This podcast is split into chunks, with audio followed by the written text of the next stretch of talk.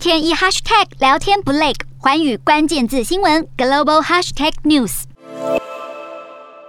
从空拍画面可以看到，特警队在屋顶持枪全面戒备，准备冲入医院大楼。美国奥克拉荷马州的杜尔莎，当地时间一号下午爆发医院枪击案。警方接获民众通报，一名男子在医院附近持步枪行走，但当警方赶到现场时，枪击案已经发生。